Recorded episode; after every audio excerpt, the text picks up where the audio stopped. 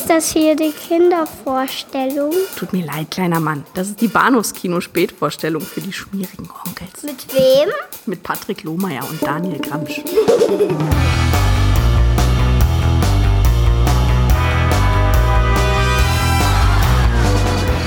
Es ist ja entsetzlich. Was müssen das für Bestien sein? Unglaublich. Was für eine grauenvolle Bestrafung für eine Frau. Man kann es sich nicht erklären. Vielleicht hängt es mit einem sexuellen Ritual zusammen. Die Gesetze dieser Primitiven sind unbegreiflich, unvorstellbar für uns. Nackt und zerfleischt. Von einem kleinen Flugplatz am Rande des Mato Grosso bricht ein Filmteam auf, um die letzten Kannibalen zu suchen. Es wird eine Expedition des Grauens. Nackt und zerfleischt. Drei Männer und eine Frau in der grünen Hölle des Amazonas. Aus Jägern werden Gejagte. Aus scheinbar zivilisierten Menschen Bestien. Hallo und herzlich willkommen zu Episode 302 des Bahnhofskino Podcast. Mein Name ist Patrick und bei mir ist der Daniel. Hallo. Hallihallo. Ich hoffe, dir geht's gut. Oder verhältnismäßig, verhältnismäßig gut geht's mir ja. Also mhm. mit, mit, mit Blick auf unser Thema heute stelle ich mir öfter mal die Frage, warum tun wir uns das eigentlich an? Aber ansonsten geht's mir ganz gut, ja. Ja, es fiel uns relativ schwer, aber wir haben uns dazu entschlossen, nicht wie im Vorfeld der meisten Episodenaufnahmen mhm. uns gegenseitig zu offenbaren, wie wir über den äh, zu besprechenden Film denken, sondern tatsächlich hier unseren Gefühlen erstmals ja. live on tape äh, freien Lauf zu lassen und uns an dieser Stelle so kurz vor der Filmdiskussion ja, gegenseitig zu offenbaren, wie wir uns fühlen. Richtig, richtig. Äh, der, der ich allerdings trotzdem natürlich dringend nochmal voranschicken möchte, dass wir keine Werbung machen, dass wir niemanden in irgendeiner Form einladen, diesen Film äh, sich anzusehen und auch ansonsten ähm, hier rein wissenschaftlich rangehen und versuchen darüber zu reden, wie sich das für Filmwissenschaftler eben so gehört. Sehr richtig. Äh, ja, nichtsdestotrotz äh, freue ich mich jetzt weniger auf den Film, aber vielmehr auf das Gespräch. Wir ja. sprechen nämlich heute über Cannibal Holocaust, so den weltweit wohl geläufigsten Titel für Ruggero Deodatos Film aus dem Jahre 1980 hierzulande vertrieben unter Nackt und Zerfleischt und genau eben auch unter diesem Titel verboten, äh, will heißen beschlagnahmt. In Deutschland, das gilt glaube ich auch für mindestens noch weitere 15, 20 Länder weltweit, wobei mhm. in einigen Territorien ja diese dieses Verbot auch mittlerweile wieder aufgehoben wurde, unter Auflagen. Richtig, unter anderem halt zum Beispiel, glaube ich, in England, wo es seit ein paar Jahren, glaube ich, eine um 15 Sekunden geschnittene Fassung gibt.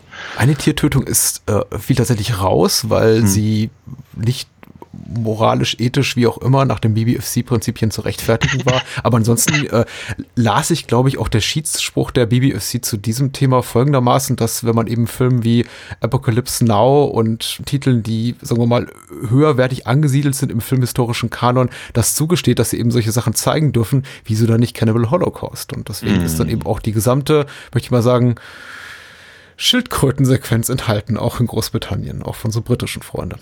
Ja, ja, was immer man davon halten möchte, ja. Genau. Nackt und zerfleischt. Wie fangen wir an? Willst du was zum Film hören? Wollen wir einfach loslegen? Wollen wir erstmal einfach gefühlig werden? Ähm, und uns vielleicht auch so ein bisschen Gesprächstherapieren?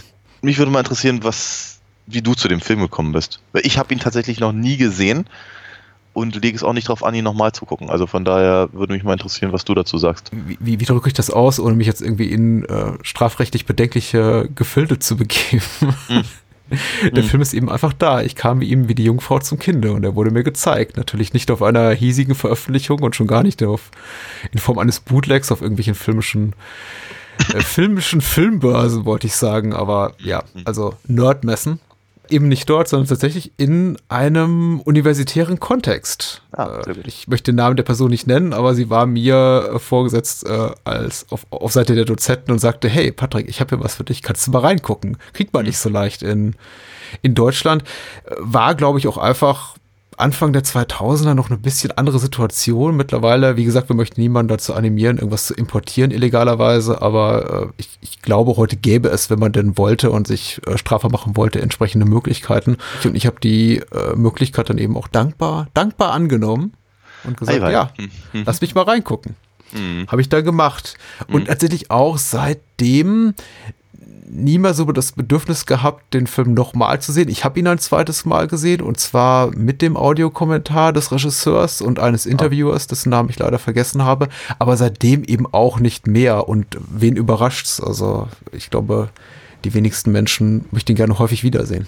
Ja, das ist das, das mag mutmaßlich äh, richtig sein. Andererseits äh, erfreut der Film sich ja durchaus ein, eines, eines gewissen Kultstatuses. Status. Wobei ich mir nicht immer ganz sicher bin, ob das halt dann mal der, ähm, der berühmt-berüchtigten äh, Rezensionen halt irgendwie äh, obliegt oder ob das eben tatsächlich daran liegt, dass es so ein Film ist, den man endlich sehen muss wenn man auf ein bestimmtes Genre steht oder, oder besonders ja. viel Gore hat, äh, braucht in seinen Filmen oder so. Aber ähm, es scheint ja ein reges Interesse an diesem Film zu geben. Nicht zuletzt, ja, auch jetzt hier gerade bei uns, deswegen reden wir ja drüber. Ähm, nun machen wir das im Rahmen unserer, ähm, unserer Skandalfilmreihe. Und Skandale gab es ja um den Film genug, möchte ich sagen. Ja. Also ich meine, wir, die, die reichen bis heute, weil du hast ja schon mit ein paar Mal gesagt, der Film ist in, in allen Versionen wahlweise beschlagnahmt oder äh, indiziert und im so nicht äh, erhältlich. Und ähm, nun bin ich, ich bin, ich bin, ich bin keine Richter und ich äh, habe auch rechtlich keine, keine, keinerlei äh, Vorbildung. Filmwissenschaftlich kann ich sowas natürlich auch aus anderen, aus anderen ähm, Perspektiven betrachten. Was ich nicht verstehen kann, und muss ich ganz, ganz ehrlich sagen, ist eben tatsächlich die, eine, eine Freude an dem Film, eine Begeisterung, die ich aber mhm. eben also sehr wohl wahrnehme. Also ich habe, du hast völlig recht, du hast so also eingeleitet, wir haben angefangen, äh, wir haben uns eben vorher nicht unterhalten über den Film, wir machen das jetzt hier quasi live, deswegen mag das ein bisschen ruckelig sein, gerade noch zum Anfang unseres Gesprächs. Ähm, aber ich habe ja sehr wohl versucht, irgendwie mir, mir einen Eindruck äh, zu machen. Ich fühlte mich, nachdem ich den Film gesehen habe, ein bisschen alleingelassen mit meinem Ein meinen Eindrücken. Freute mich halt entsprechend sehr auf unser Gespräch jetzt hier. Habe aber trotzdem eben versucht zu gucken, okay, was, was sagt man denn so im Allgemeinen zu dem Film? Mhm. Äh, und da habe ich halt durchaus, ich habe im Prinzip drei verschiedene Meinungen eingesammelt. Also drei Arten von Meinungen. Die eine, die eine äh, Variante ist, ich fühle mich hier irgendwie gerade wie in, in, in die Magengrube geschlagen von diesem Film. Ähm, andere äh, gehen da halt sehr, sehr filmwissenschaftlich sehr präzise ran und versuchen das irgendwie zu analysieren und in, in, in den geschichtlichen Kontext zu, äh, äh, zu setzen, also auch gerade filmhistorisch oder eben auch im, im, im Sinne der Produktion, von der hoffe ich halt, mhm. von dir auch noch ein bisschen was zu hören. Ähm, und die dritte Variante ist eben, sind halt das, das was du immer, glaube ich, Gorbauern nennst die, äh, die, die sich tatsächlich dann irgendwie äh, darüber unterhalten, wie irgendwie, boah, geil, äh, Kultfilm muss man mal gesehen haben oder eigentlich ist da zu viel, äh, zu, zu, zu wenig Gekröse drin. Mhm. Und genau, genau die letzte beschriebene ähm, Sicht kann ich irgendwie nicht so ganz verstehen, weil ich glaube, der Film ist schon, der entzieht sich tatsächlich, glaube ich, dieser, dieser Freude, ja. Ich, ich verspüre sie jedenfalls nicht, aber das tue ich normalerweise bei diesen Filmen sowieso nicht. Also da bin ich kein Maßstab. Hm. Naja, die, die Filme haben es eben schon, also was heißt die Filme? Ich rede jetzt von dem Subgenre des Abenteuerfilms, des Horrorfilms, des, des Mondo-Films im Allgemeinen. Also diese Art von Film haben es ja in der Regel schon darauf abgesehen, zu schockieren und tun das mehr oder weniger intensiver Art und Weise. Und Cannibal Holocaust ist wahrscheinlich so am an der Speerspitze dieser Bewegung, was so den reinen Shock-Value betrifft. Insofern kann ich auch nicht nachvollziehen, wenn du tatsächlich auf Stimmen gestoßen bist. Oder ich kann diese Stimmen, ich kann nachvollziehen, dass du darauf gestoßen bist, weil äh, Bekloppte gibt es überall oder Soziopathen. Aber meine Mutmaßung war immer, wer ähm, Cannibal Holocaust kann man nicht komplett unemotional rezipieren. Also zumindest nicht unemotional in der Hinsicht, dass man sagt, ja, ich erfreue mich irgendwie all, an all dem blutigen Schabernack und all, an all den Nackedeis und den äh, mhm. Tabubrüchen Gesprächen. Also wirklich berührt mich das alles nicht. Denn es gibt eben auch diverse Momente und wir werden sicher auf einige davon zu sprechen kommen, die den Anstand moralisch-ethische Grundtugenden, die wie ich meinte, wenn, die wie ich meinen würde, wenn man eine einigermaßen äh, annehmbare Erziehung genossen hat, einem im tiefsten Innern innewohnen. Ach du mhm. Scheiße, also Sätze, die kein Ende finden, ich hasse das. Jemand eigentlich verinnerlicht haben äh, sollte, ja. moralisch-ethische Grundwerte, die diese schon massiv verletzen, mhm. zerstören, darauf mhm. rumtrampeln, spucken mhm. und mit einem Ball Moose daraus machen. Und mhm. da, da kann ich eben auch nicht nachvollziehen, wenn jemand davor sitzt und sagt, ja, im Grunde ist das für ihn oder sie qualitativ jetzt nicht so weit weg von sowas wie Brain Dead oder Evil Dead 2 oder einer lustigen Stuart Gordon, H.P. Lovecraft-Adaption, die eben einfach nur äh, Schlock und Sleaze for Fun bieten. Ja. Das tut schon weh, Cannibal Holocaust, beziehungsweise Nackt ja. und Zerfleischt. Ja, absolut, ja. absolut. Das Seltsame ist ja für, für mich an der Stelle, dass der Film hochgradig exploitativ ist und sich aber gleichzeitig den Anstrich gibt, dass, also wenn schon nicht verdammen zu wollen, dann aber auch zumindest kritisch zu hinterfragen. Das finde ich immer eine etwas, etwas, etwas seltsame Herangehensweise. Die, das ist, ich finde es nicht ehrlich, muss ich ganz ehrlich sagen.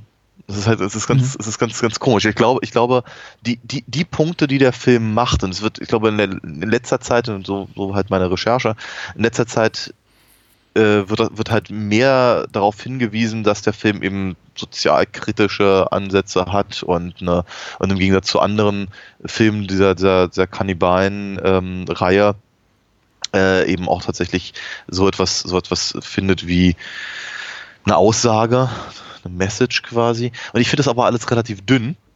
Also es ist, es ist keine besonders starke Message oder vor allem auch keine, die nicht hätte hätte anders halt rübergebracht werden können. Und ich finde ja. sie eben, ich finde sie eben so unglaublich verfälscht, wenn sie so nachgeliefert wird. Wenn man mir eine Viertelstunde praktisch zeigt, ja, also im Prinzip wie, wie, wie, wie hier diese eine, diese eine ähm, TV-Frau ähm, im Film selber sagt, es wird schön, wenn die Nerven bombardiert werden, drückt sie etwas mhm. anders aus, ähm, mit, mit, mit solchen Eindrücken, mit dem Ziel, mich in irgendeiner Form nicht unbedingt positiv, aber zu stimulieren. Und mir dann gesagt wird im Nachhinein, im Übrigen, das ist ganz schlecht. Das ist unehrlich. Das ist halt irgendwie. Äh, es ist korrupt. Es ist moralisch korrupt.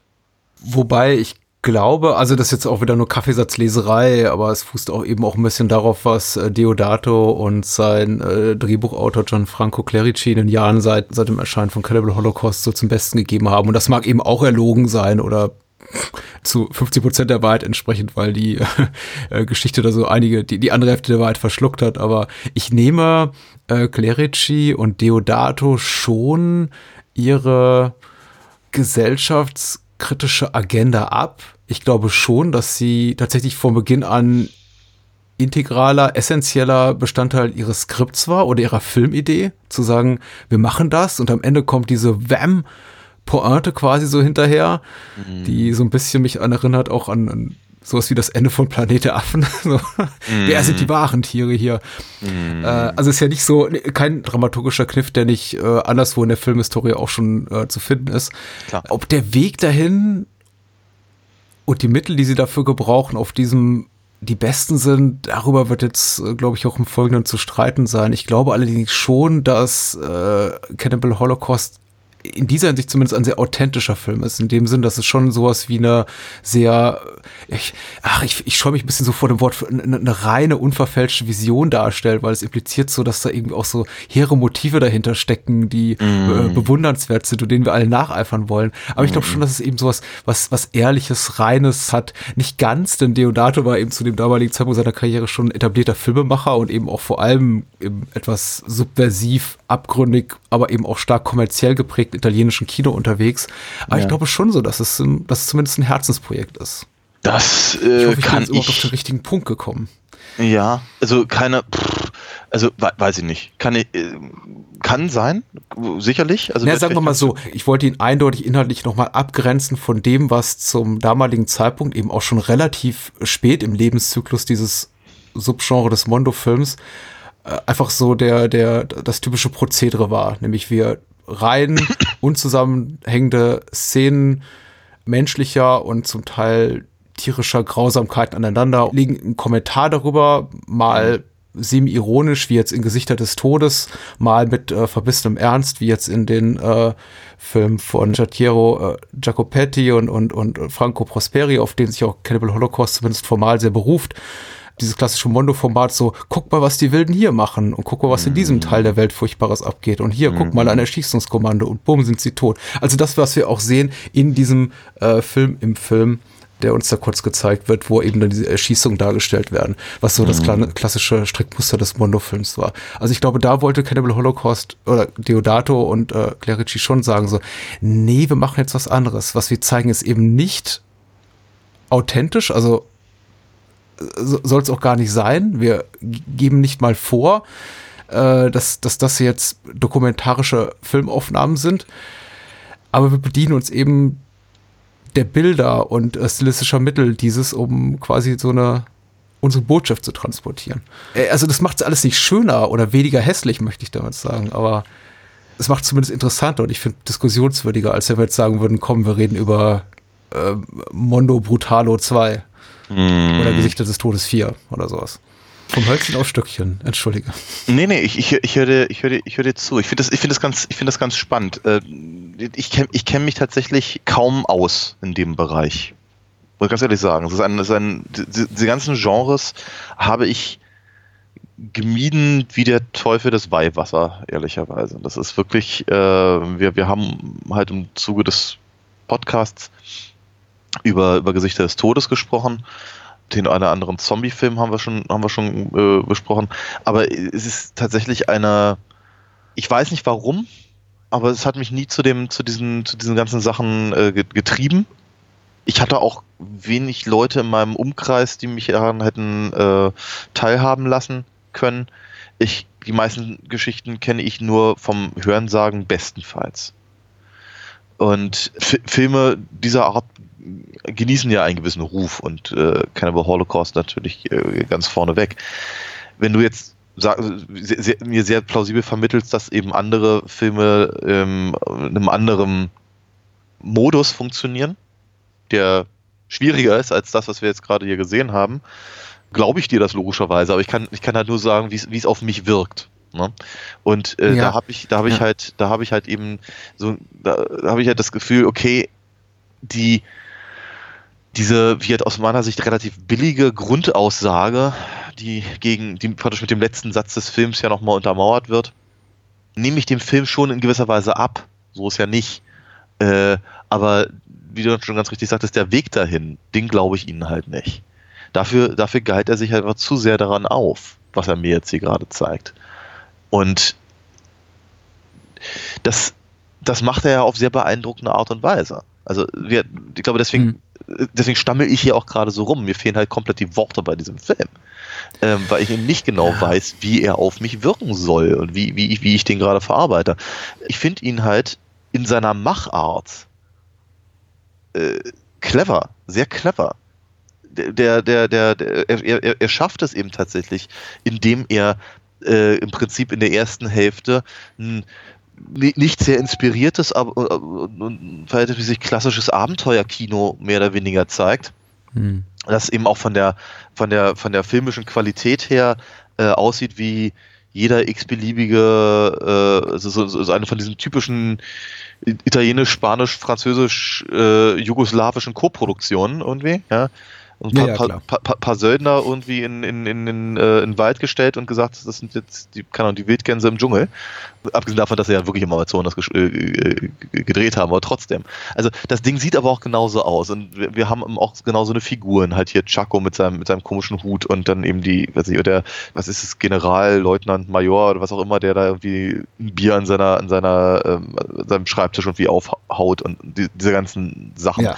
Das ist, ne, das ist halt das ist einfach sehr, sehr klassisches Abenteuerkino, krankt an ähnlichen Problemen, wie das Abenteuerkino meistens krankt, also auch ein, ein, je, je, nach, je nach äh, Qualität ausgeprägter Rassismus zum Beispiel, folgt aber eben einer, einer, einer, einer relativ klassischen Struktur. Wenn der Film dann ab, ab, ab, der Hälfte aber kippt und dann eben dieses Found-Footage-Ding halt ähm, ähm, äh, präsentiert, ähm, kriegt er eben eine, Rohnis, eine Rohheit, eine, ich weiß nicht, was ich dazu sagen soll, aber auf jeden Fall ist, ist es, es, es, fühlt sich alles sehr, sehr viel anders an. Und es fühlt sich, glaube ich, deswegen so anders an, weil der, weil, weil, weil er eben in der ersten Hälfte seine Geschichte anders aufbaut.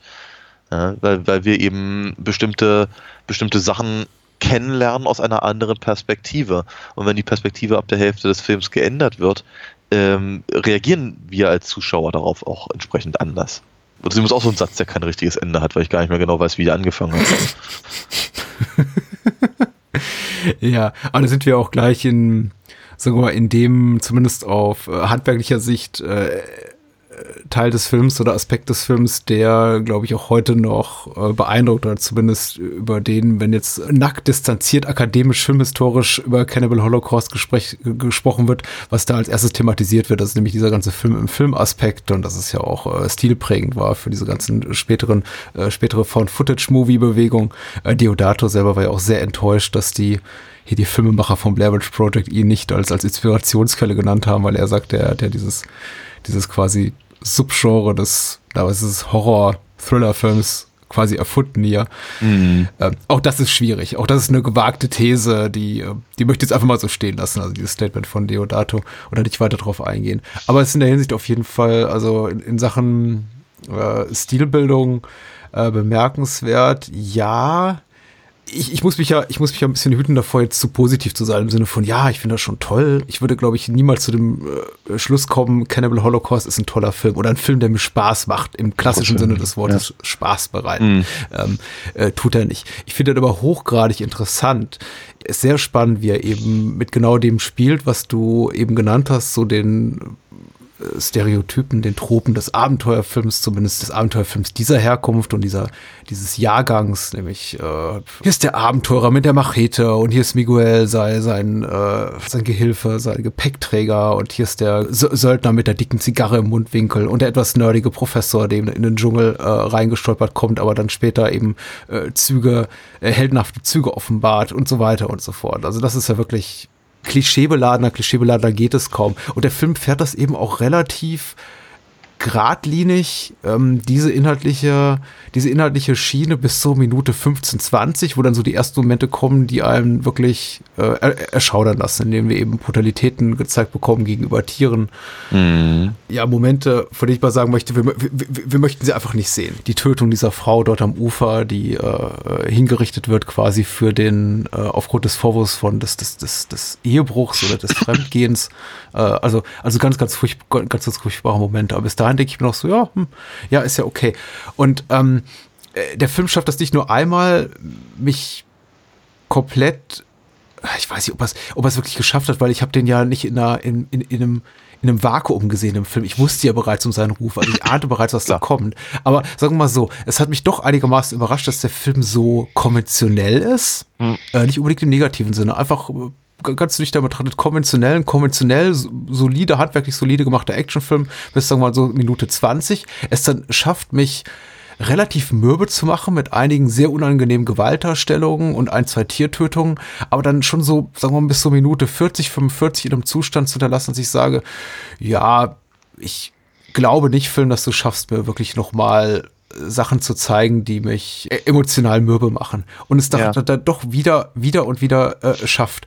Und ja. mich tatsächlich, obwohl ich um die ähm, Nicht-Authentizität des äh, Gezeigten weiß, mich ja. wieder und wieder fragen zu lassen, hm, Aber, was davon Mhm. Äh, ist realen Begebenheiten und realen Persönlichkeiten entsprungen und was eben nicht. Und damit meine ich jetzt nicht diese ganzen splatterigen Szenen und äh, nein, gestellte Vergewaltigung und so weiter. Nein. Ich spiele damit natürlich eher auf die Tiertötung an und ja. auf die Art und Weise, wie eben den ähm, den, den, den eingeborenen äh, ja. Völkern, die dort gezeigt werden, begegnet wird, weil das sind eben keine Schauspieler. Richtig. Ich glaube, das ist, das ist, also das, was du gerade beschreibst, gerade zum Schluss, ist etwas, was mich viel mehr, viel mehr beschäftigt. Also, ich dachte so bei mir, also, mhm. muss man ganz ehrlich sagen, ich muss das nicht sehen.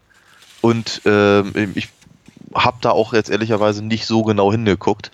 Also hier diese, was, ich, was ist die Übersetzung von Muskrat? Bisamratte, glaube ich, oder sowas. Dieses kleine Tier, was da getötet wird. Äh, fand, fand ich schon, fand ich gemein, fand ich doof. Äh, danach dachte ja. ich so bei mir, nö, also bei, bei, bei Schildkröten und Affen und was da nicht alles, da muss ich auch nicht mehr hingucken.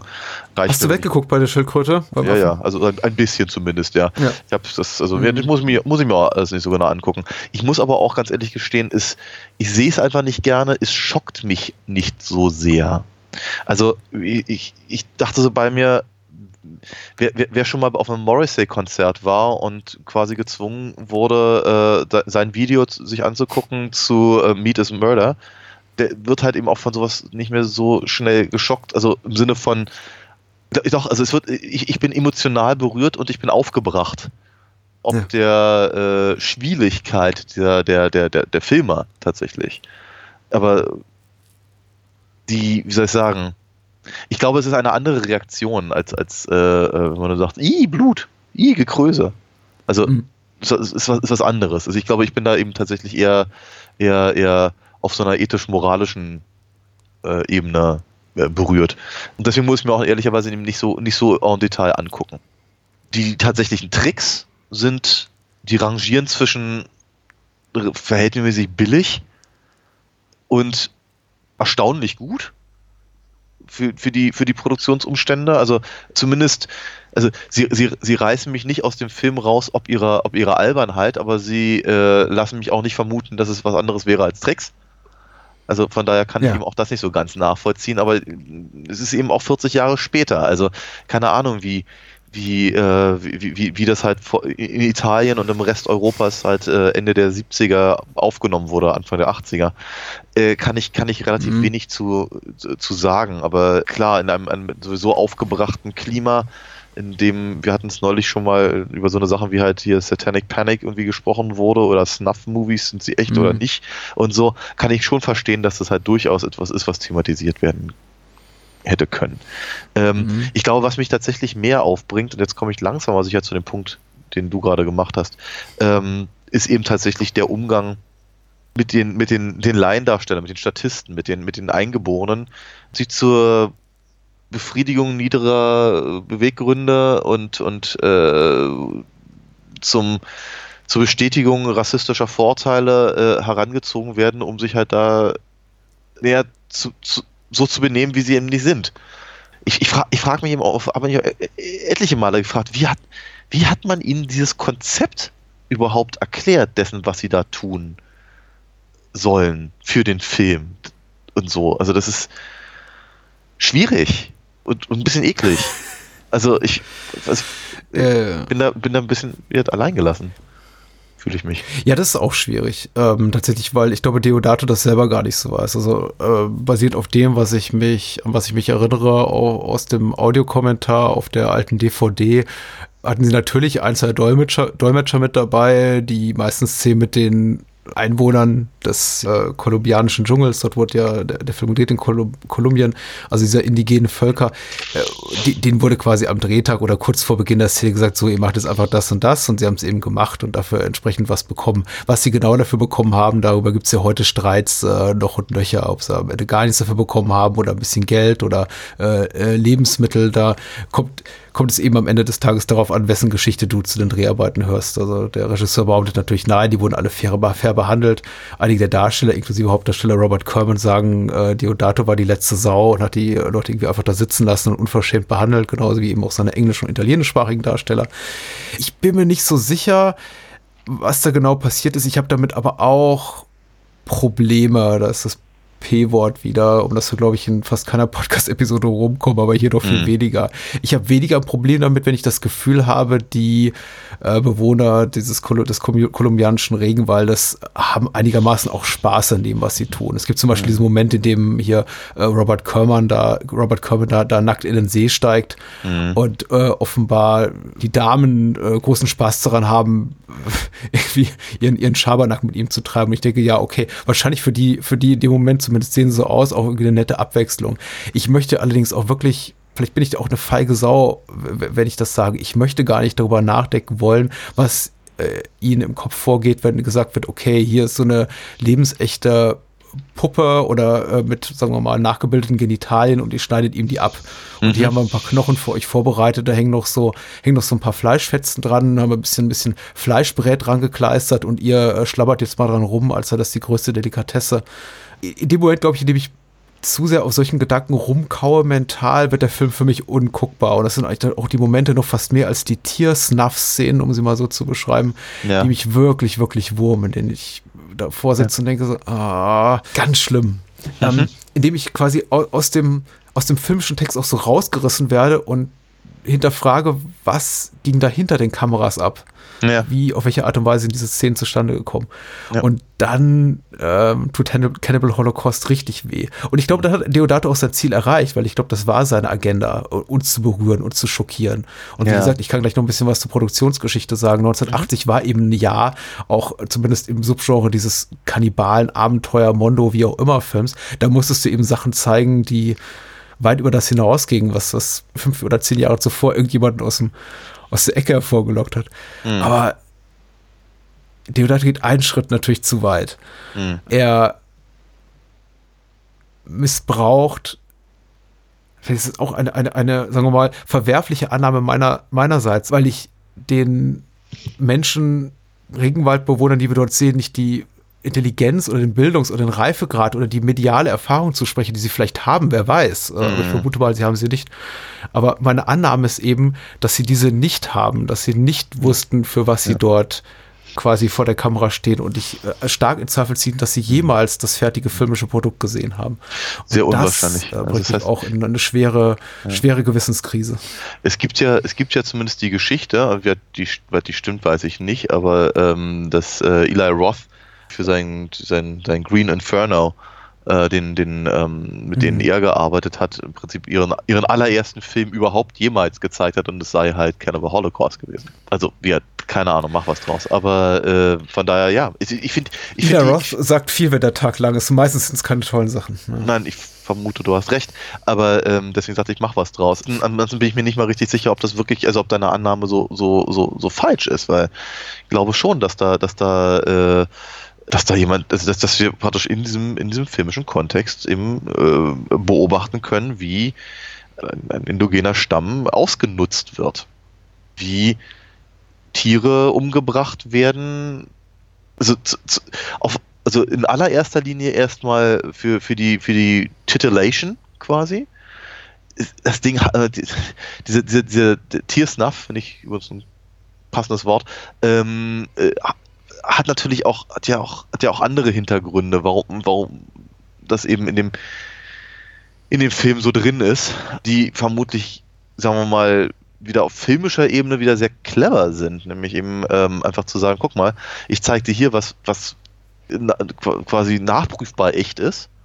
Und damit stelle ich ste- äh, also, äh, sorge ich dafür, dass ich, dass du, dass du die ganzen Tricks, die ich dir nachher zeige, auch für bare Münze nimmst. Ja, klar. Wird dann, wird dann nicht mehr hinterfragt.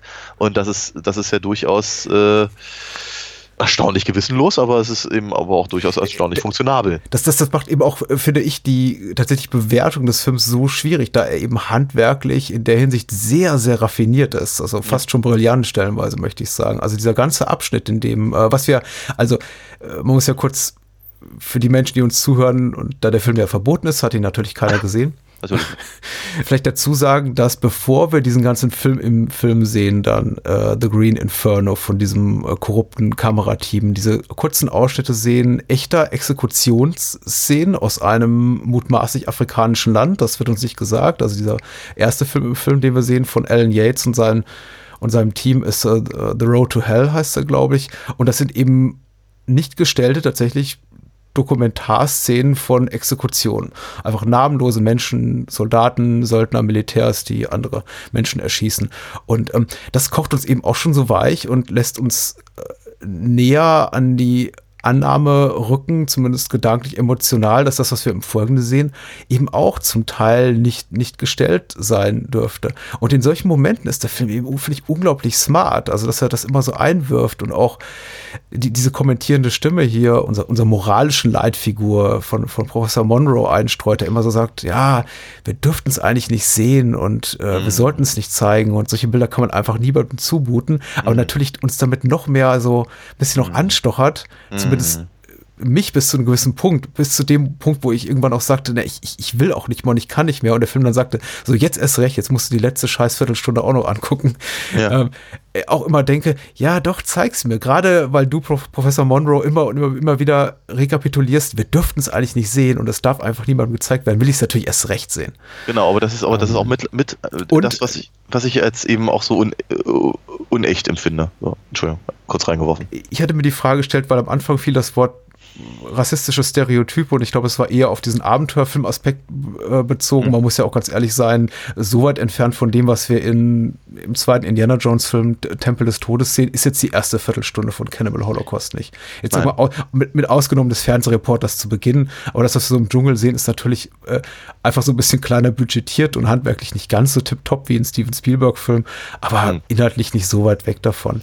Völlig und, äh, richtig ebenso rassistisch. Ähm, jetzt kann man ja. die, die Machart des Films oder die Art und Weise, wie die Produktion offenkundig verlief, durchaus in Frage stellen und ich finde sogar absolut moralisch äh, verwerflich und, und, und, und korrupt äh, empfinden und als solche befinden. Ich frage mich dennoch, ist das hier ein rassistischer Film?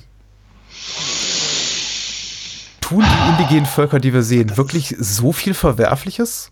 Abgesehen davon, dass sie naiv sind und offenbar gerne Fleisch essen und, und, und, und, und äh, Totenkopfäffchen den Schädel spalten.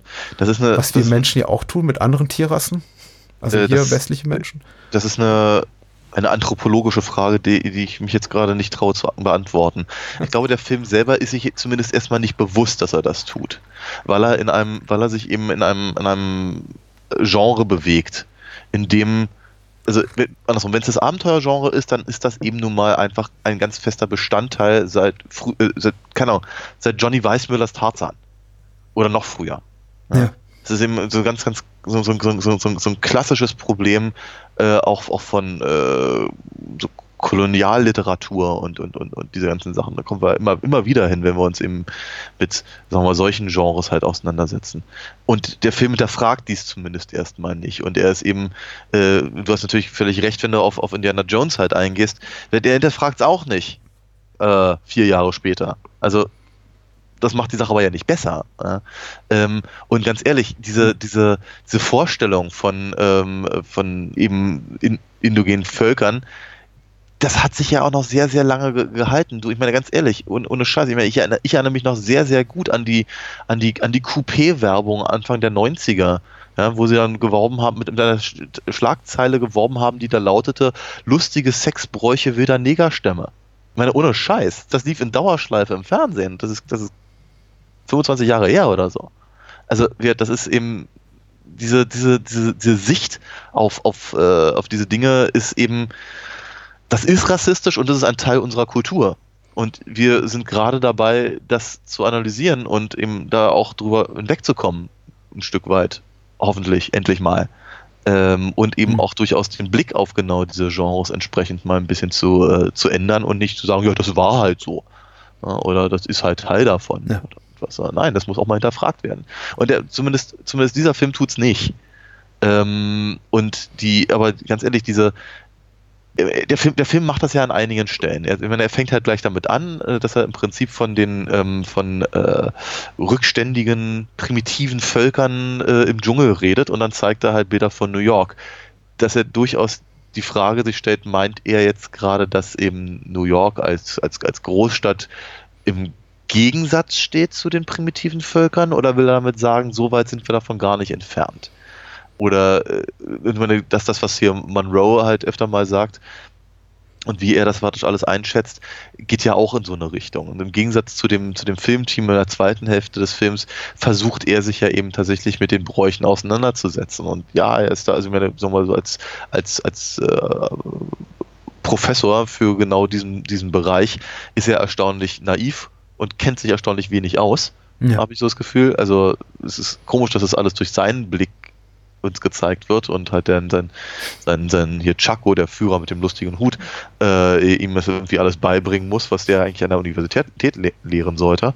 Mhm. Ähm, aber dennoch gibt er sich ja Mühe, eben tatsächlich das, äh, auf das alles einzugehen und in irgendeiner Form äh, eine, eine ich meine ganz ehrlich, wenn, wenn er sein, sein, sein, äh, sein, sein Tape-Recorder da irgendwie rausholt, dann behandelt er ja die äh, wie heißen sie, Yam, Yam, Yamamoto? So die äh, Yanomami und die, ja. äh, Shama, äh, die Shamatari. Die, die Yakumo äh, sind die, sind die, äh, das ist tatsächlich dieser, dieser, dieser erfundene Stamm. Das andere sind tatsächlich äh, Stämme im Amazonas-Regenwald, die der Film nicht erfunden hat. Aber die Yakumo, das sind diese Mutmaß, ist der mutmaßliche Kannibalenstamm, der da am Fluss lebt. Genau, auf jeden, auf jeden, auf jeden Fall behandelt er sie ja eben auch irgendwie wie, wie, wie, wie, wie Kinder, also auch wieder sehr kolonialistisch. Ja. Ne? Ähm, und und den, dennoch ist er aber irgendwie der, der, kann, der der väterliche Freund, der, der große weiße Onkel oder so oder ne, der, der zivilisierte Mann, der eben auf, auf äh, freundliche Art und Weise das bekommt, was er, was er, was er kriegen will und muss, äh, während sich halt die, die anderen vier, äh, über die wir sicherlich später reden werden, ähm, benehmen wie die Axt im Wald. Also von, von daher, der Film nutzt halt mehrere Möglichkeiten, um eben genau diese Frage zu stellen. Und äh, zumindest in der, in der in der ersten Hälfte ist auch eher, also ist auch, ist auch, das meiner Meinung nach wieder verlogen. Auf der einen Seite stellt halt diese Frage, ja, sind die wirklich so primitiv, sind die wirklich so wild, nur weil wir es nicht kennen, nur weil wir es nicht verstehen. Ähm, mhm. Gleichzeitig zeigt er uns aber dann diese ganzen Sachen, um ein Ekelgefühl hervorzubringen. Also das, das, ganz, das klassische Ding. Deswegen finde ich es echt klasse, dass du auch auf Indiana Jones eingegangen bist. Dieses, dieses Ding da mit diesem fermentierten Getreidezeugs, was sie da ja. irgendwie ausspucken und dann trinken. Genau. Äh, genau. Das ist so, das, das ist auch so ein ganz klassisches Abenteuerding, so ekliges Essen, vor, vor denen sich halt dann oftmals ja britische äh, Abenteurer dann irgendwie ekeln und daran hat im ja. Prinzip die, der Unterschied zwischen der, der primitiven Welt, und der zivilisierten Welt, also der vermeintlichen jeweils, äh, irgendwie gezeigt genau. wird. Also ein ganz, ganz klassisches Ding. Und äh, wir dann, dann, dann eben, oder auch eben diese, diese das, das, das Ritual, in, äh, dieses, dieses Tötungsritual der, der untreuen Frau, äh, in das halt der mhm. Monroe eingreifen will und äh, Chaco hält ihn zurück und all die ganzen Sachen werden halt immer aus diesen komischen zwei Perspektiven gezeigt, die auf der einen Seite Verständnis heucheln, auf der anderen Seite aber eben auch abstoßend wirken sollen. Und deswegen ist es mhm. verlogen. Mhm. Besser kann ich es gerade zu dem Moment nicht, nicht beschreiben. Es ist Und deswegen verlogen. halte ich für rassistisch, beantworten. Ich kann das auch komplett nachvollziehen. Ich möchte sagen, unser Gespräch begann damit, aber ziemlich zu Beginn sagte ich, aber ich glaube, die Agenda, die dahinter steckt, ist schon eine äh, also es, äh, Deodato und äh, Clerici, sein Drehbuchautor, sind hier, sind auf jeden Fall Überzeugungstäter. Und ich glaube, das ist einfach die bestmögliche Art und Weise, also bestmöglich in ihrem, in, innerhalb ihres Wertekosmos, wie sie diese äh, Botschaft transportieren können. Natürlich ist es grundsätzlich le letztendlich rassistisch, absolut, weil der Film einfach so mit, mit Angstbildern, Stereotypen, die wir haben, als Industriestaatenbewohner haben, von äh, zurückgebliebenen also aus, aus unserer Perspektive technologisch zurückgebliebenen oder rückständigen Völkern. Das ist furchtbar. Also was der Film macht, ist furchtbar. Und er bedient eben genau diese dreckige Erwartungshaltung und diese despektierlichen, diesen despektierlichen Blick, den wir eben auf diese Art von Kulturen haben. Ähm, das ist einerseits furchtbar. Aber ich glaube, ähm, es, es geht Deodat und Clerici gar nicht so sehr darum, sich damit irgendwie auseinandersetzen zu wollen oder die, die, die, diese indigenen Völker vorführen zu wollen, um, um wirklich authentisch rassistisch, also so durch und durch rassistisch zu sein. Ich glaube, dafür ist er viel zu wenig interessiert daran. Auch viel zu wenig interessiert daran, mhm.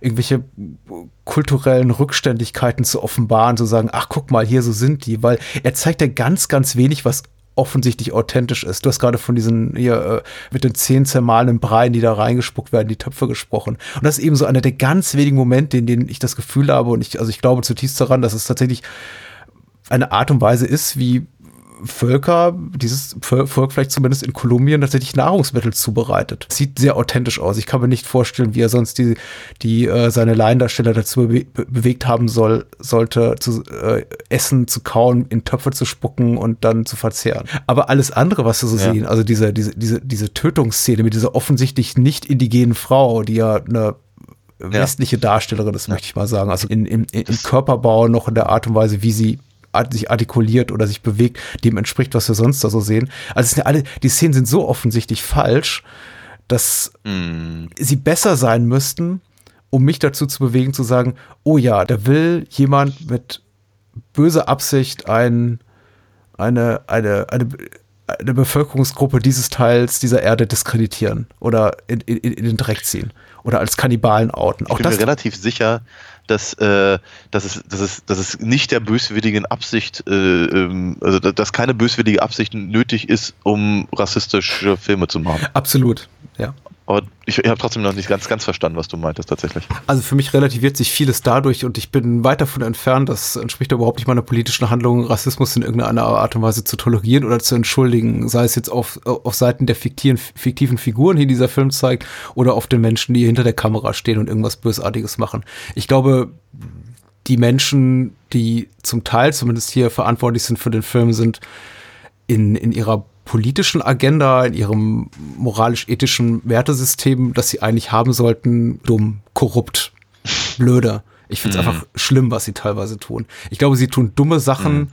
in dem Glauben, hier ein wirklich profundes Statement zu machen und zu sagen, wir machen hier tatsächlich etwas, Mhm. was Menschen nicht nur äh, wachrütteln wird, sondern sie auch dazu bewegen wird, vielleicht nochmal über eigenes äh, Dasein und Tun nachzudenken.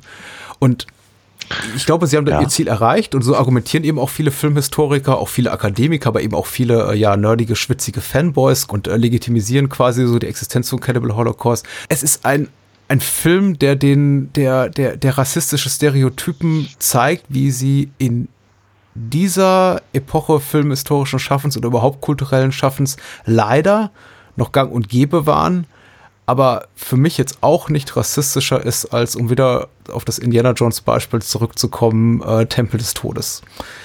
Er ist in seinen Okay, Mitteln na gut, ja. böswilliger. Okay. Hm.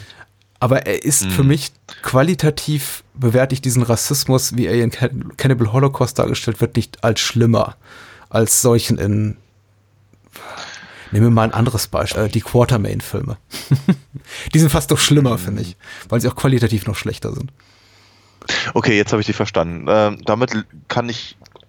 Ich bin mir nicht ganz sicher, ob ich deiner Meinung bin, aber ich kann.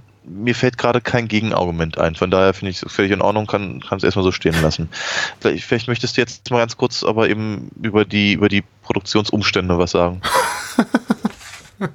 damit das nicht vergessen und irgendwann fertig sind. Und, Genau. äh, Ich habe gerade, ich habe glaube ich Ja, schon genau. so vieles eingeworfen. Ich glaube, das Wichtigste ist tatsächlich äh, die Erwähnung, vielleicht für die die Menschen, die uns zuhören und außer Nackt und Zerfleischt, die einen Mondo-Film gesehen haben, vielleicht auch Mondo Kane und ansonsten nicht viel von dem Genre wissen, äh, vielleicht auch Gesichter des Todes oder so, dass tatsächlich eben Cannibal Holocaust schon relativ äh, spät innerhalb des Lebenszyklus dieser speziellen Art von Abenteuerkino entstand und äh, tatsächlich hier Deodato sehr geprägt war von den Schaffen, vor allem von, von Jacopetti und äh, Prosperi, die habe ich bereits vorher erwähnt, die eben so quasi als die, die, die Väter des Mondo-Films, zumindest des italienischen Mondo-Films, gelten, die großen Erfolg hatten mit, mit Mondo Cane, zu dem es auch ein Sequel gibt, äh, Afrika Adio ein paar Jahre später und Adiosio Tom. War, ich glaube, 71 oder 72 läutete so äh, zumindest im, im europäischen Bereich fast schon sowas wie, wie das Ende des Mondo-Films ein, weil der tatsächlich so kontrovers auch diskutiert wurde, dass es für Filmemacher jahrelang danach noch schwierig war, das, das zu toppen in seiner Ekelhaftigkeit. Zumindest wurde so von Kritikerseite laut. Also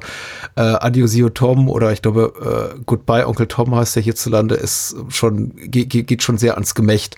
Nicht unwichtig dabei wäre zu erwähnen, dass sie, also äh, Jacopetti und Prosperi eben auch immer mit Riz Ortolani hier, auch der hier für den Score verantwortlich war, zusammengearbeitet haben. Und diese Filme, was, was rückblickend vielleicht wirklich ein bisschen überrascht, ist ja, dass die in der öffentlichen Wahrnehmung zumindest anfangs gar nicht als so verwerflich galten, sondern durchaus auch als äh, aufklärerisches, äh, kunstvolles Kino durchgingen. Also sowas wie äh, Mondo Cane lief auch in Cannes, wurde für sein äh, Titellied, äh, das ja auch äh, Riz Ortolani später zu einem Popsong umgeschrieben hat, was von Sinatra, Harry Connick Jr., von allem, was singen kann und auf zwei Beinen geht, äh, auch irgendwann mal gesungen wurde, also unter dem Titel Moore, Ja. auch, glaube ich, von Oscar nominiert wurde und eben auch äh, tatsächlich immer sehr, ähm, sehr, sehr hochwertig, sehr hochwertige, äh, relativ groß budgetierte Produktionen waren. Eben, wie gesagt, bis man meinte, da so 71, 72 mit Adiosio Tom hat sich das Genre ein bisschen, dieses Subgenre ein bisschen überlebt. Äh, dann kamen eben auch noch ein paar, sagen wir mal, Filme aus der zweiten, dritten Reihe dazu und eben wirklich ziemlicher Schlock wie Gesichter des Todes aus den USA, Ende der, achten, äh, Ende der 70er, 78 dazu.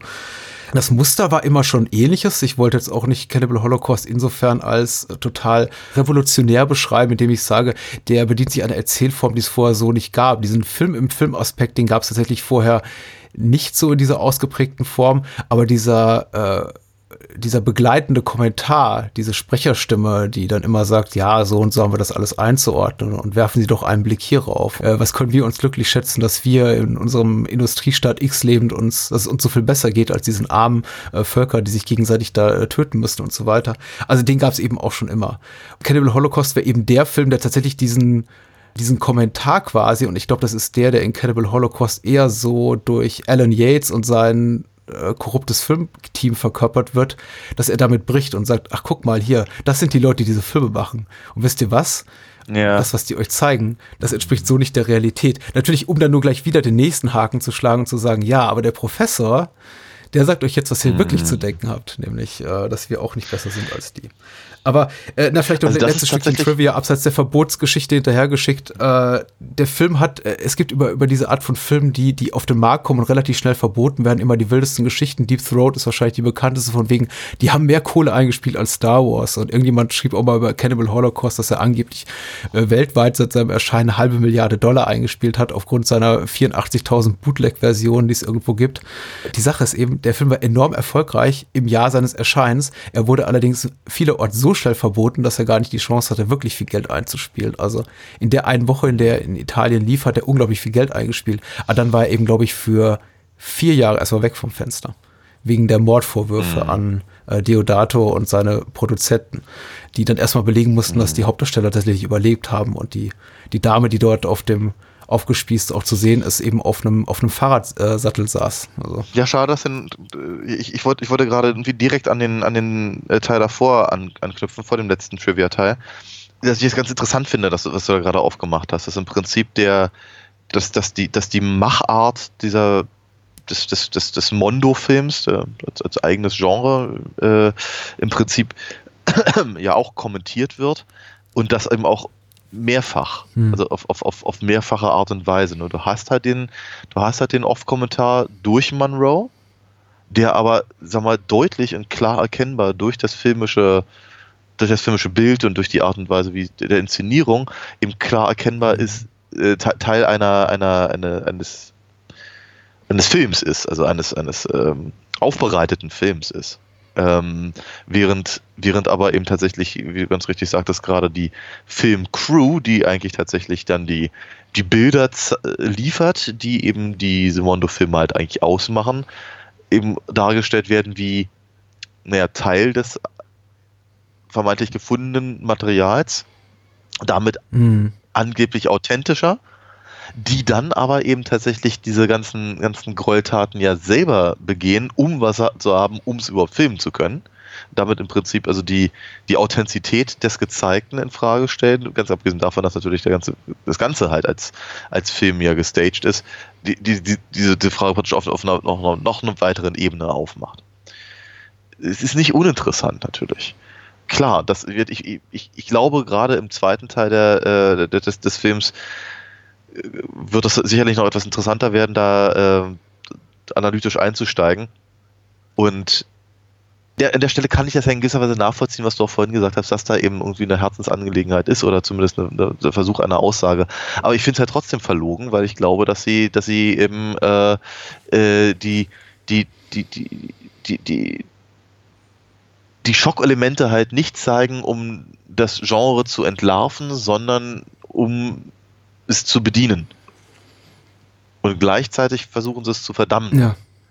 Das ist nicht authentisch. Ja, das mit der Authentizität, das ist schwierig und ich bin mir auch dessen bewusst, dass ich mich da auf dünnes Eis bewege. Tut Deodato selber, weil tatsächlich, äh, abgesehen von seinen eigenen äh, politischen Überzeugungen, hat er natürlich so als maßgebliches Element, was ihn dazu bewogen hat, zu sagen, ich mache diesen Film so und nicht anders, war, waren eben die, die äh, terroristischen Anschläge der, der Roten Brigaden im Italien da der 60er, 70er Jahre, aber nicht nur, nicht, nicht eben die, sondern tatsächlich ganz äh, spezifisch die mediale Berichterstattung darüber, ja, die er als unglaubwürdig empfand und äh, tatsächlich auch sich, sich kommentierender Worte äh, bediente, wie es eben oft im Boulevardjournalismus gemacht wird, von wegen, ach, wie furchtbar, guck mal, aber dann eben nochmal äh, ganz besonders nah Ja, drauf gehalten wird. natürlich. Und er hat gesagt, jetzt halte ich euch mal den Spiegel vor. Und da ist für mich eben auch das Problem mit der Authentizität. Ich glaube schon, dass ihm daran gelegen war und das mitschwang, als er sagte, hier, Clerici, lass uns mal hier am, am Drehbuch basteln und Investoren sammeln, aber die hatte er bereits, weil also die, die, es ist äh, entbehrlich der gewissen Ironie, dass der Film ausgerechnet in Deutschland sofort relativ bald beschlagnahmt wurde, weil der Film eben auch deutsche Geldgeber hatte und die es waren, dass sie gesagt haben, hier komm, mach doch nochmal einen Kann- Kannibalenfilm. Diodatus war ja nicht sein erster. Ja. Ich glaube schon, dass er, dass, dass diese Motive rein waren. Ich frage mich, wenn es tatsächlich ihm ging um eine Medien- und Sozialkritik, die ganz eindeutig anzusiedeln ist in Mitteleuropa, in seinem italienischen Heimatland, warum er sich dafür nach Südamerika bewegt. Ähm, und Ja. nicht nur das, sondern dann eben auch im, im zweiten Schritt oder im ersten Schritt, denn das ist das erste, was wir sehen, nach New York. Das, was wir so als, also zumindest Ende der 70er als den industrialisierten Westen begriffen. Und da offensichtlich ein kommerzielles Kalkül reinspielt. Und das macht für mich so ein bisschen kaputt. Und das hat Deodato ja auch zugegeben. Er hat den Film auch oft überwiegend mit englischsprachigen Darstellern gedreht, auch wenn er nicht deren Originalstimmen zum Teil benutzt hat, weil er eben gesagt hat, das, das sollte ein Film sein, der sich vor allem eben in die englischsprachigen Länder, insbesondere in die USA, gut verkauft. Ja. Und da wird es für mich eben so ein bisschen schwierig, weil das scheint eben auch immer immer durch. Und ich glaube, da ist eben schon, da, da ist ein, irgendwo ein guter Kommentar drin und vielleicht auch ein wichtiger, ein relevanter, zumindest gültiger Kommentar. Aber warum mit diesen Mitteln und warum an diesen Orten? Mhm. Und das ist eben so letztendlich der Punkt, warum ich äh, immer denke, Cannibal Holocaust funktioniert für mich auf so einer, auf so einer Bauchgefühlebene sehr gut. Ich glaube, der Regisseur kriegt mich total. Wenn ich mich ekeln soll, dann ekel ich mich und so weiter und so fort. Aber Mhm. ich kann nicht komplett den, den ganzen Weg mitgehen, mit, mit, mit der Agenda, die der Film, mit der Agenda-Schiene, auf der der Film da fährt. Also wie Dafür gesagt, ist er für mich zu ich hab- ich durchschaubar als Kommerzprodukt. Ja, natürlich, genau. Also das ist halt im Prinzip, ja, es ist, äh, es halt im Prinzip, er, er profitiert von dem, was er vermeintlich anprangert. Und das ist nie eine, nie eine gute. Und ich bin, ich bin mir relativ sicher, wenn ja nur haben sie ihm Geld gegeben für einen Kannibalenfilm, ne? Schön und gut. Aber ähm, ich bin mir relativ sicher, dass er seine, dass er seine Aussage, wenn, also ich finde seine, ich finde seine Aussage so platt. Ich finde sie einfach platt. Ja. Ja, platt ist sie, ja. Kannibalen. Das ist total platt. Äh, und das, ich finde ich find sie, ich find sie überhaupt nicht relevant und irgendwie. Also ganz ehrlich, hätte er dann, kann, er einen Film über die Abholzung des Regenwalds drehen sollen oder was weiß ich, ja. Oder eben, wie du schon richtig sagtest, dann eben tatsächlich einen Film über einen Journalisten, der in Italien eben seine, äh, äh, äh, d- seine Berichterstattung fälscht, um eben die roten Brigaden noch schlimmer aussehen zu lassen, als sie ohnehin schon waren oder was weiß ich. Ja. Ja.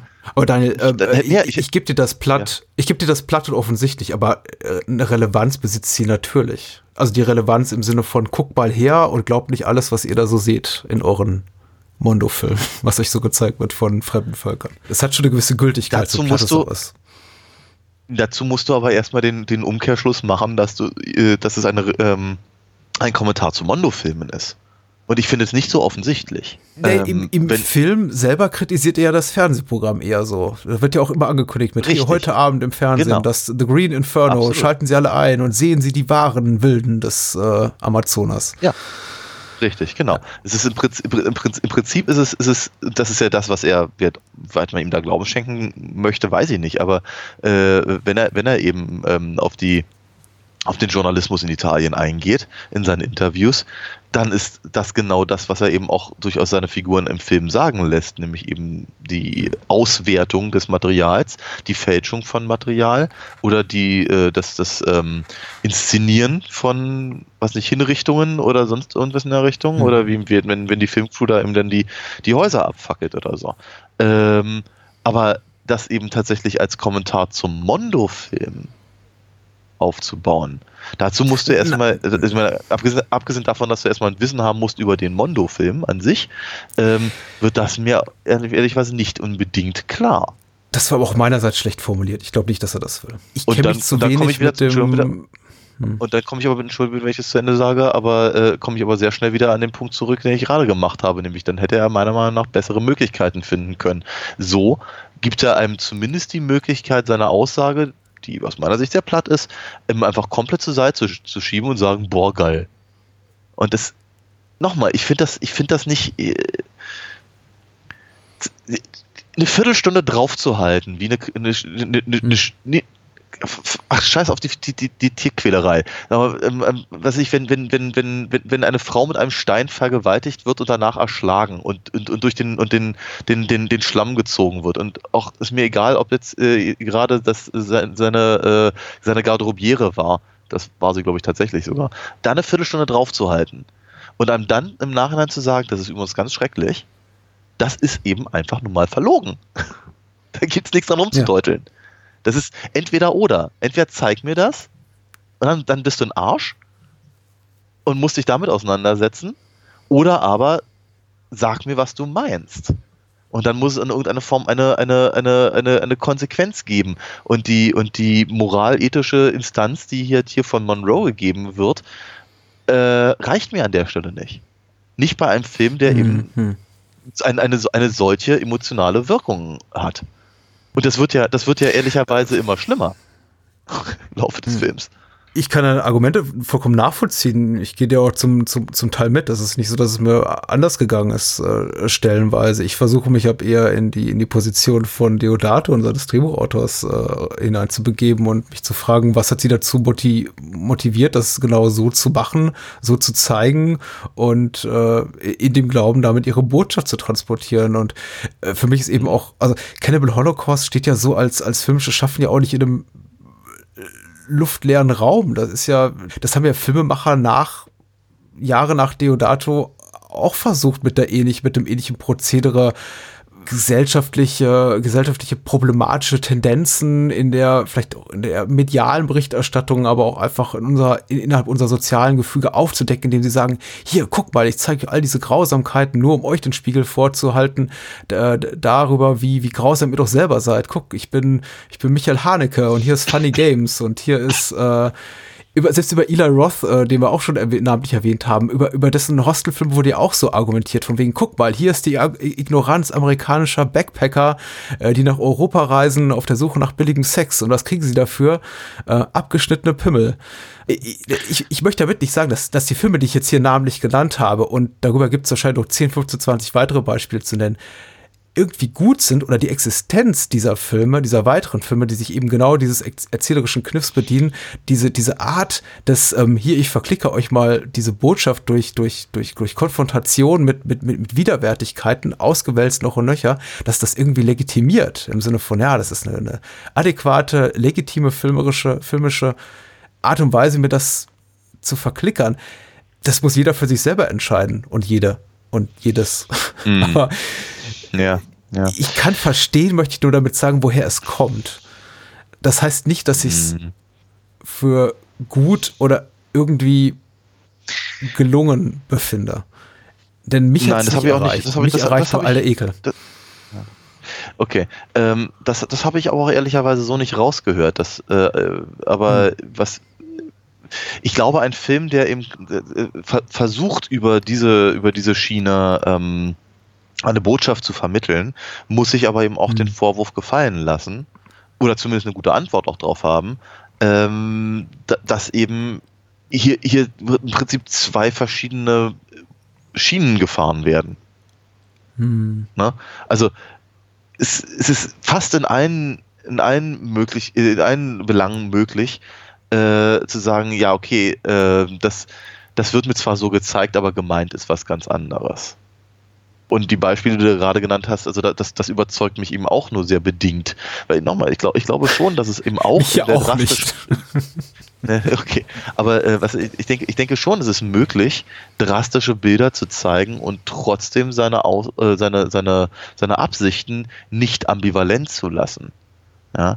Und vor allem, ich glaube, dass das durchaus möglich ist, das zu machen, indem man eben keine halbgaren äh, Voice-Overs nutzt. Ja? Ja. tatsächlich, tatsächlich, was mir, was mir, also, oh, okay, machen wir es mal, also ich, ich würde tatsächlich gerne inhaltlich auch gerne mal zu dem, zu dem zweiten Teil des Films äh, ähm, äh, kommen. Etwas, was mich tatsächlich sehr beeindruckt hat, ist, ist dieses, dieses dämliche Grinsen von Ern äh, im, im, im Angesicht halt der, der aufgespießten Frau. Dass er sich quasi ganz schnell vom Gesicht wi- wi- wischt, sobald ihm sein Kameramann sagt, im Übrigen, wir drehen gerade das ist ein Moment, wo ich irgendwie dachte, okay, hier, hier, hier ist eine Aussage. Das ist, das ist deutlich. Das ist, das ist, das ist nicht, äh, es ist nicht super subtil, aber es ist eben auch nicht heavy-handed. Und es hat, einen, es, hat einen, es hat einen klaren, eine klare Aussage, es hat eine klare Charakterzeichnung da, dahinter. Nicht, dass wir das zu dem Zeitpunkt bräuchten, weil zu dem Zeitpunkt sind wir uns bewusst, dass er ein Arsch ist und die anderen auch nicht viel besser. Ähm, und äh, in dem Moment kann ich eben durchaus die, äh, die Absichten des, des, des Regisseurs auch rauslesen. Es ist mir ein bisschen zu wenig tatsächlich dahinter. Also wir sagen, dafür ist dann eben auch wieder, sagen wir, die, diese Gruppenvergewaltigung, die, die, die dieser Szene vorangeht, zu lang zu ausgedehnt, zu Hm. trifft mich zu sehr in den Eingeweiden. Wobei auch da zum Beispiel, was mich tatsächlich mehr trifft, ist dann eben, wenn, äh, wenn hier Faye versucht da einzuschreiten, aber nicht weil, die, weil, nicht weil die Frau vergewaltigt wird, sondern damit eben das, das Filmmaterial nicht verschwendet wird. Und dann Ja. irgendwann, weil sich irgendwie als persönlichen Affront sieht, dass eben Ern, der eben mit ihr offenkundig auch ab und an mal in die Kiste springt, äh, eben da auch ran will. Also, ich glaube, der, der, der, der Teil, den, den Teil fand ich, vielleicht auch, weil weil es wieder auf so einer moralethischen Ebene äh, funktioniert, fand ich halt tatsächlich, äh, hat mich mehr, no, noch mehr getroffen. Also ich, ich setze dem ein Noch äh, hinzu. Der Film weiß schon ziemlich genau, wie er einkriegt. Was soll ich sagen? Die, die Gräueltaten der, der, der Filmcrew, die eben im Prinzip alles also die sich halt im Prinzip von vorn, ich meine, wir sehen sie ja ganz am Anfang sehen wir sie halt als, als, keine Ahnung, offenkundig etwas naive, rumflachsende junge Leute, die sich offenkundig gar nicht bewusst sind, in was für eine Gefahr sie sich da begeben, weil sie den Filmtitel nicht gehört haben oder was weiß ich, aber auf jeden Fall äh, äh, sind sie, sie, verschwinden ja dann relativ schnell aus dem, aus dem Film. Ähm, Hm. Dann sehen wir sie irgendwann das nächste Mal im Prinzip als Opfer, nämlich als, als, als, als Haufen Knochen zusammengebunden mit ihrem Filmmaterial. Und wenn wir sie dann das nächste Mal sehen, etwa eben nach einer guten Dreiviertelstunde äh, im, im, im Film, sehen, sehen wir halt, sehen wir halt vier, vier Leute, die null Interesse daran haben, irgendetwas, irgendetwas Authentisches zu filmen oder überhaupt irgendwie Interesse an den, an den, an den, an den, dem, der Situation, den Gegebenheiten, dem Leben dort im Dschungel irgendwie festzuhalten. Ganz im Gegenteil, sie, sie sehr, sehr, schnell merkt man, sie gehen über Leichen und, und, und, und nutzen sehr, sehr, sehr, sehr schwierige Mittel, setzen schwierige Mittel ein, um halt zu kriegen, was sie wollen. Wir dem einen schießen sie ins Bein, damit er, damit er hinkt und sie ihn halt auf die Art und Weise leichter Ja. verfolgen können in sein Dorf zum Beispiel. Ja. Und äh, wenn der, ich, ich weiß nicht, ob ich das richtig gesehen habe, aber wenn halt dem, dem Philippa heißt der, glaube ich, dem, dem ihrem, ihrem Führer, Hm. sie das Genau. Bein amputieren müssen. Ich glaube, der, der, der, der eine grinst dabei auch noch blöd, weil er, weil er irgendwie so tolles Filmmaterial kriegt oder so. Ja, und die, Ähm, die, die Kamera fährt, also der Zoom in den quasi, also richtig äh, nah an den Beinstumpf dann an den abgetrennten ran und ja. Also wir wissen sehr schnell, ist extrem exploitativ, also die Art und Weise, wie sie, ja. Richtig, genau. Also wir, wir- okay, inner, innerhalb des Gefüges des Films wissen wir sehr schnell, mit was für Leuten wir es da zu tun haben. Und wir, da, da, was sie im Zuge des Films tun, wird ja nicht besser, ganz im Gegenteil, es wird wir haben das Gefühl, setzen noch einen drauf und noch einen und noch einen, bis es gar nicht mehr geht. Für den, für den Film an sich, also für mich als Zuschauer, tun sich da wieder eben wieder diese, diese, diese zwei Ebenen auf, wo ich irgendwie denke, okay, ich verstehe, was du mir sagen willst, Film, aber musst du es auf die Art und Weise tun? Weil das ist eben Hm. auch wiederum, also genauso exploitativ wie das, was der Film gerade versucht, als negativ darzustellen. Schwierige, nochmal ganz, ganz schwierig zu, ähm, zu ähm, festzumachen. Letztendlich, letztendlich haben wir halt hier haben wir halt hier den krassen Gegensatz zu dem, was uns halt im ersten Teil des Films gezeigt wird. Also wird Alan halt äh, als, als, als, diametral Monroe gegenüberstehend. Ja, der sich halt nochmal, Monroe, der eben äh, äh, alles, alles tut, eben um eben die ähm, auf, auf, auf äh, zivilisierte Art und Weise eben mit den, mit den vermeintlichen Wilden halt in Kontakt zu treten. Ja. Und Aaron, der eben alles tut für, für, für ein reißerisches Bild. Ja, die zweite Hälfte des Films und seine ganzen Thesen und die Art und Weise, wie er sie kommuniziert, muss ich sagen, ist, ähm, ich glaube, es wäre jetzt gelogen zu behaupten, äh, ich, ich, ich finde es vielleicht uninteressant, äh, ist nicht so. Ich finde sie schwächer als, als die erste. Sie ist tatsächlich so als Agenda-Film, also als Agit-Pop kulturelles Artefakt, von wegen, ich habe hier eine Botschaft und die will ich mal raus in die Welt transportieren in Form eines Spielfilms. Ja, besser geeignet, weil mehr on the nose und ob mehr auch äh, offensichtlich äh, das, das transportieren, also kommunizieren, was, was der Film haben will. Also auch tatsächlich sowas wie, er bekommt sowas wie einen Sinn, kann man auch mal ganz verkürzt sagen, weil na, nachdem er, glaube ich, sogar so in der ersten Hälfte des Films noch primär suchen und uns fragen, warum kriegen wir das jetzt alles gezeigt? Warum diese Tiertötung? Warum diese Vergewaltigung? Einfach nur aufgrund des äh, ja, exploitativen Faktors. Da gibt es doch bereits genug Filmschaffende, die, die handwerklich weniger drauf haben als Diodato, die, die uns das so oder so ähnlich schon gezeigt haben. Aber ja, in der zweiten Hälfte bekommt der Film dann plötzlich eine, eine Botschaft, einen Protagonisten, der eben äh, stellvertretend, also als, als, als, als Platzhalterfigur agiert für äh, mediale Berichterstattung per se, möchte ich jetzt mal annehmen. Also zumindest scheint es ja Deodatos Agenda zu sein. Er will ja entlarven, er will ja zeigen, dass da korrupte Persönlichkeiten, also nicht nur auf Seiten der Kamera, der Filmteams da vor Ort stehen, sondern eben auf Seiten auch der, auf Seiten der, der, der Senderbosse und Produzenten, die sagen, wir strahlen mhm. das aus, komme was wolle und es kann gar nicht so, es kann gar nicht so schlimm sein, dass wir es nicht ausstrahlen könnten. Also äh, es muss ja wirklich ab zu dieser üblen Kastration, Vergewaltigung, Kannibalismus-Szenen kommen, bis dann einer dieser Senderverantwortlichen dann an, anruft, dann in der, im, im, im Vorführraum oder mit wem auch immer er telefoniert mit dem Projektionisten und sagt, verbrennen Sie das ganze Filmmaterial.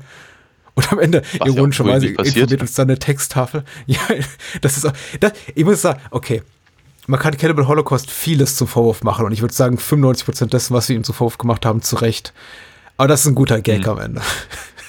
Mit dem, ähm, also es wird nicht so ausformuliert, aber man könnte, man könnte meinen, man kann mutmaßen, der Projektionist ist mit dem Film durchgebrannt und hat ihn, ja, gewinnbringend verkauft, möchte ich es mal verkürzt äh, beschreiben. Was natürlich, äh, das ist relativ was, gut. Ja, aber was, aber was, was natürlich interessant ist tatsächlich, also ich gebe dir da recht, aber was natürlich noch, noch interessant ist, ähm, ist ja dann im Prinzip die, das ist, ist ja, ist ja noch, noch eine weitere Ebene, die nennt sich, nennt sich eine Schwierigkeit. Ja? Also einfach, mhm. dass der, der, der Film uns sagen will, wie schlimm das alles ist, wie solche Filme funktionieren oder dass es solche Filme gibt und wie solche Filme gemacht werden. Innerhalb des Films wird das eben auch nochmal betont und dann eben quasi abgesagt. Und den Film mhm. haben wir ja trotzdem gerade gesehen. Also von daher ist so, wer, wer ist, also, ja. Ich habe keine Ahnung, wie ich das jetzt alles gerade zusammenfassen soll, aber es ist äh, nicht uninteressant. Ja, ich fühle dich. Ja, ich weiß nicht, mein, mein, mein, Ehrgeiz ist irgendwie, also er, er, lässt so ein bisschen nach. Jetzt nicht nur bei, beim Sehen der zweiten Filmhälfte, sondern weil ich relativ bald zu wissen glaube, worauf es hinausführt, glaubte ich auch schon beim ersten Mal. Wie gesagt, ich habe den Film jetzt auch nicht im luftleeren Raum gesehen, sondern wusste um die, um die Kontroverse und um die äh, politische Agenda, die dahinter steht eben das finde ich dann tatsächlich störender offensichtlich als den, als, als vieles dessen, was wir im ersten Teil sehen. Er, er verliert an Hintergründigkeit, er gewinnt an, an Unterhaltungswert, er ist nicht mehr ganz so, so, so anstößig wie, wie, wie zu Beginn, was mich, sagen wir mal, so vielmehr dazu anstacheln, auch über den Film reden zu wollen, darüber nachdenken zu wollen, weil ich denke eben, dass er seine Botschaft im zweiten Teil sehr klar formuliert. Ich finde ihn dann eher tatsächlich filmtechnisch sehr viel, sehr viel spannender. Also die überhaupt zu beobachten, wie Deodato und seine, sein Kameramann das hier lösen, dieser, diesen, diesen Effekt des Found-Footage-Films, also in der Form, dass eben das Material ständig unter- oder überbelichtet zu sein scheint, dass da eben Schmutzspuren drauf sind, dass äh, unerwartete Brüche stattfinden, dass eben auch die, die letzte, das letzte, was wir, glaube ich, von Ellen sehen, sehen, sein, sein lebloser Körper ist, also sein blutüberströmter Kopf, Kopf, der da vor der Kameralinse landet.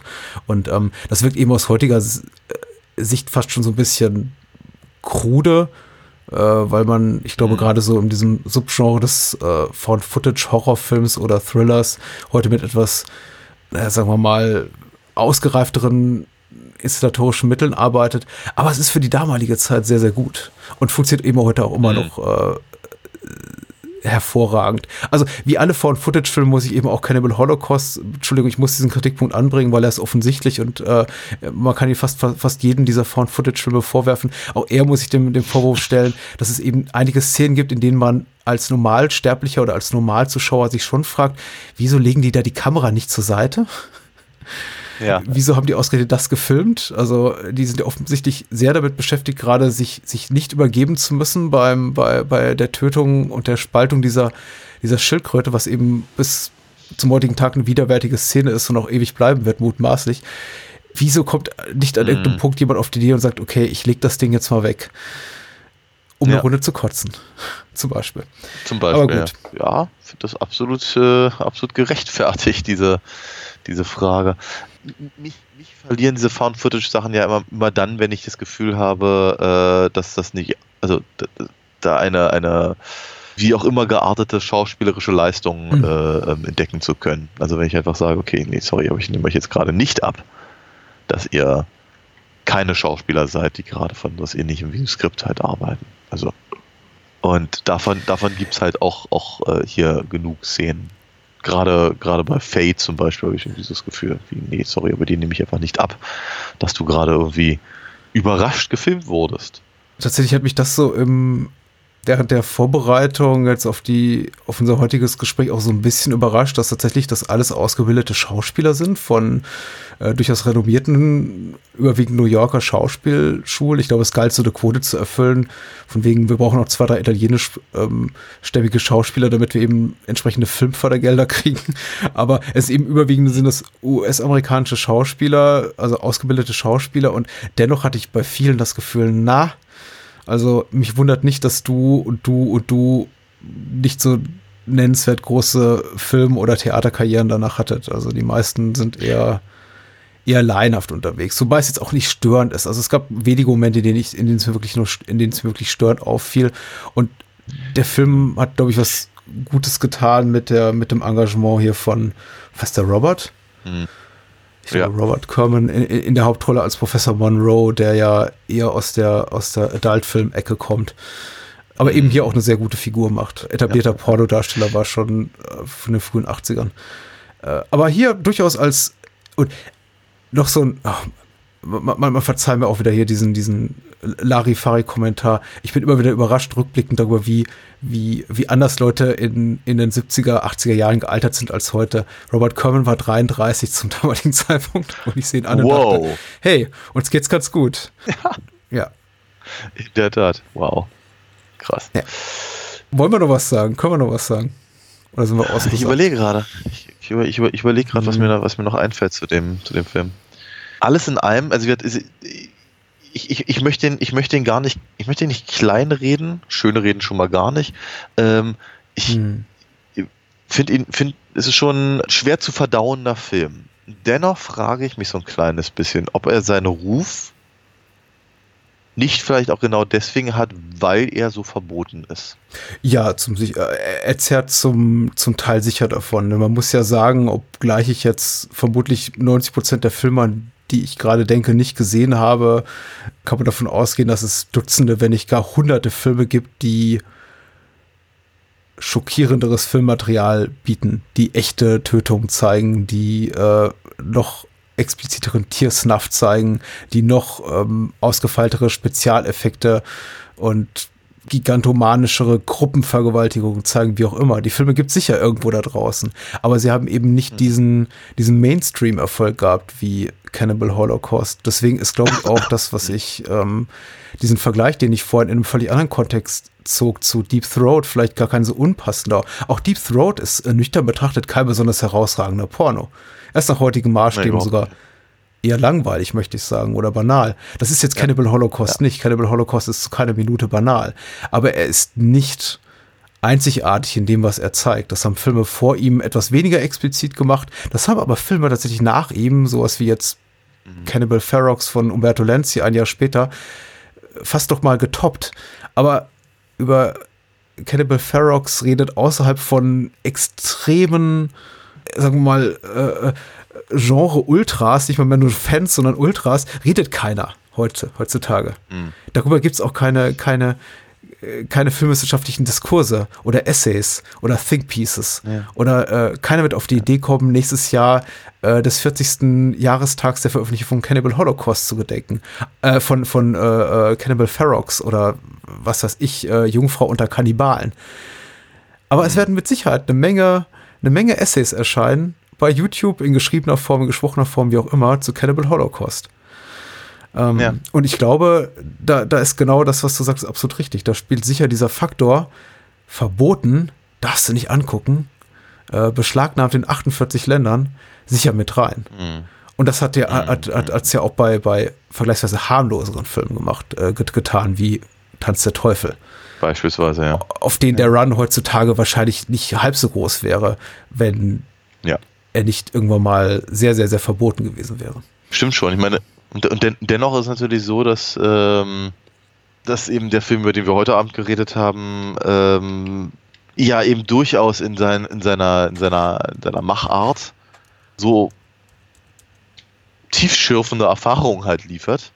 Vielleicht zum Mhm. ersten Mal. Ich meine, keine Ahnung, wenn, wenn du, das war völlig recht, wenn du die anderen 20, die danach gedreht wurden, äh, vielleicht vorher gesehen hast, sagst du irgendwie, ja, pff, was soll mich das großartig interessieren? Aber ich glaube, er ist halt schon, vielleicht weil er einfach intelligent gemacht ist oder so, ich weiß es nicht. Weil er eben ziemlich genau weiß, warum er diese ganzen Sachen zeigt. Das heißt ja nicht, dass ich es gut finden muss, das heißt nicht, dass ich das in irgendeiner Form ge- rechtfertigen muss, aber ähm, ähm, es, ist, es, ist halt, es ist halt klar, dass es eben einem, einem, einem, einem Zweck dient und dahingehend erfolgreich ist.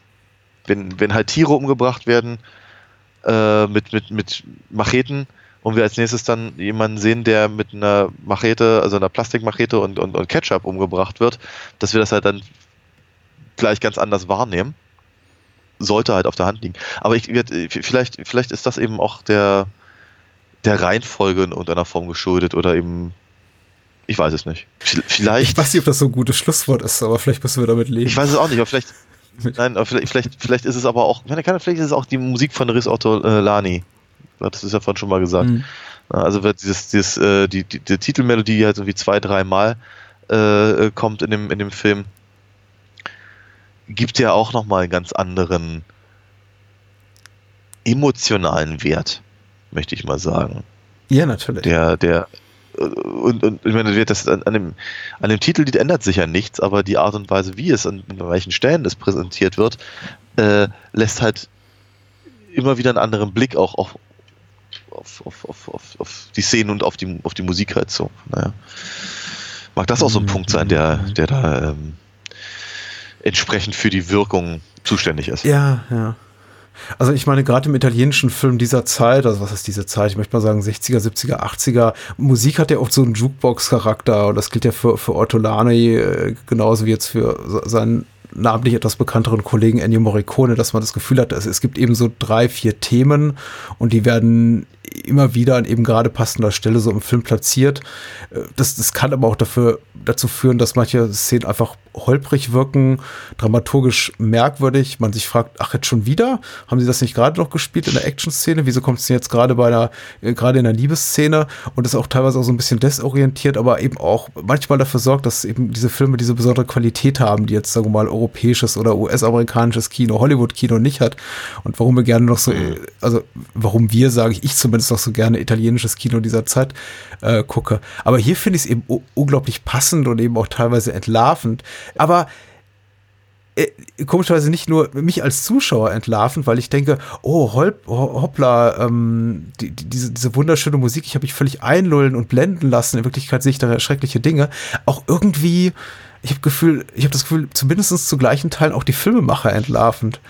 Weil ich das Gefühl habe, sie, sie wissen manchmal gar nicht so richtig, was sie da tun. Manchmal ist es sehr offensichtlich, also es gibt dieses äh, Savage Ride Thema, was dann irgendwie immer ausspielt, auch mit diesem, mit diesem Synthi-Song, mit diesem du, du, du, wenn, wenn was ganz Ja, Furchtbares geschieht. Ähm, aber dann gibt es eben auch Momente, in denen grausamste Akte gezeigt werden und wir haben eben dieses, dieses Love and Fun Thema, dieses Main Theme, was, was, was darüber spielt. Und ich mir da nie so sicher bin, ja, will uns jetzt, will jetzt der Filmemacher die, die, die Perversität, die Absurdität des Gezeigten unterstreichen, uns als Zuschauer auch so ein bisschen quasi demaskieren als, ha, hier, ihr, ihr, ihr, ihr liebt doch diese Musik so, jetzt zeigt ihr euch im Kontext einer furchtbaren Szene oder haben die selber ihr eigenes Material, mit dem sie da arbeiten, gar nicht so richtig begriffen oder ihre Wirkung, die sie damit erzielen wollen. Aber das ist eine Frage, die konnte ich mir nicht wirklich beantworten. Dafür muss ich den Film vielleicht doch mal Nee, sehen, klar. aber nicht so bald. Wer Wert drauf legt, wie gesagt, ich, ich, ich, ich- rate niemand lieber dazu, den Film zu suchen, denn er ist ja verboten und sich anzugucken. Aber es gibt, äh, habe ich gehört, ich, ich kenne sie persönlich nicht, auch eine äh, Schnittfassung von Deodato persönlich abgesegnet, ohne die ganzen Tiersnuff-Szenen. Ich bin mir relativ sicher, dass ich ihn nicht so bald oder jemals wiedersehen will. Von daher, vielen Dank. Ich bin, ich bin, ich bin mal gespannt, wohin uns unsere Skandalfilmreihe in diesem Jahr noch führt. Ja. Ich auch. Ich glaube, äh, sehr viel kontroverser wird's nicht, aber vielleicht noch so ein bisschen größer. Also Ja. heißen, wir reden über Filme, die vielleicht noch, noch eine größere Reichweite erzielen. Ich habe diese interessante äh, These gelesen, dass es, dass es, also äh, es gibt dieses Buch Skandalfilme, ich bei, bei, bei Schüren oder Berz und Fischer erschienen, ich weiß nicht mehr ganz genau, von einem Autor namens äh, Stefan Volk. Ähm, und der argumentiert ja gegen die Inklusion dieser Art von Kino, äh, inklusive halt auch, auch Filmen wie jetzt äh, Tanz der Teufel und am Glockenseil hängende Zombies, ähm, mit der These, dass das im Grunde keine echten Skandalfilme sind, weil sie außerhalb eines sehr, sehr spezifischen Fandoms eigentlich keine, keine Lobby haben. Skandalfilme sind Sachen eben wie Ingmar Bergmanns Das Schweigen oder Letzte Tango in Paris oder Antichrist. Also Filme, die tatsächlich den, den, den popkulturellen und gesellschaftlichen Mainstream erreicht haben. Das tut Hannibal, Cannibal Holocaust nicht. Will heißen, meine Frau käme vielleicht irgendwann doch auf die Idee oder hat es vielleicht sogar schon getan, sich, sich einen Katrin Breillat-Film anzugucken oder Ingmar Bergmann oder Lars von Trier. Sie wird wahrscheinlich in nächster Zukunft nicht sagen, ach komm, lass uns mal doch diesen, diesen, diesen Kannibalen-Klopper aus Italien von 1980 gucken. Und, und dennoch ist es aber natürlich schon so, dass eben ähm, ein, ein, ein, ein Film wie Cannibal Holocaust eben ja durchaus einen gewissen Bekanntheitsgrad hat und Ja. auch durchaus einen, einen, einen, einen populärkulturellen Stellenwert. Also ich denke zum Beispiel daran, ich habe gerade äh, habe gerade das Computerspiel Life is Strange durchgespielt und da ist halt ein Film-Nerd, der irgendwie eine, ein, ein, ähm, äh, der, der, der Hauptdarstellerin einen, einen Flashstick mit, mit Filmen halt gibt und da sind dann eben so eine Sachen drauf wie Faster Pussycat Kill Kill und eben auch Cannibal Holocaust.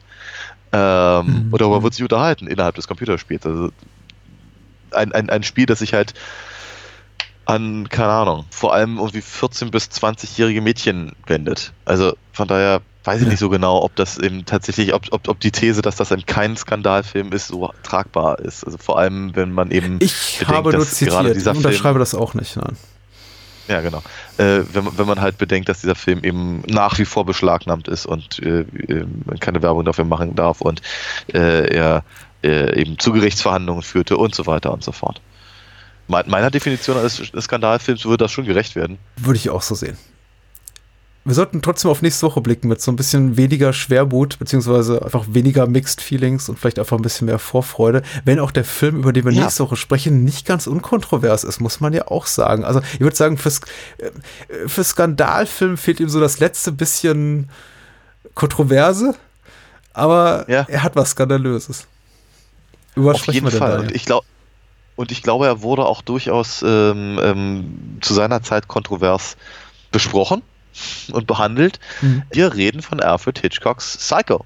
Psycho Ja, zu Deutsch. das wird sehr spannend. Eine, eine große Nummer Ja. und äh, wenn wir denn Lust dazu haben, Leute, das auch eine, gleich, eine ganze Psycho-Reihe ein. Also da kann man, kann man sich durchaus auch Ja. auf mehr freuen. Äh, zum Zweiten sprechen wir über einen äh, Serienkiller-Film neueren Datums und zwar über Karl Schenkel. Äh, ich glaube, das einzige US-Werk dieses Schweizer Regisseurs, Night Moves. Night mit K und mit Christopher Lambert. Aus dem Jahre 92 oder 92. 93, möchte ich sagen. Ja. 92. Wir werden es rausfinden. Ja, da freue ich mich schon sehr drauf. Vielen Dank fürs Zuhören. Ja. Auch wenn es vielleicht ein bisschen weh tat. Ja, also mir tat es auf jeden Fall ein kleines bisschen weh. Kannst jetzt eine Woche Wunden lecken. Gute Nacht. Ciao.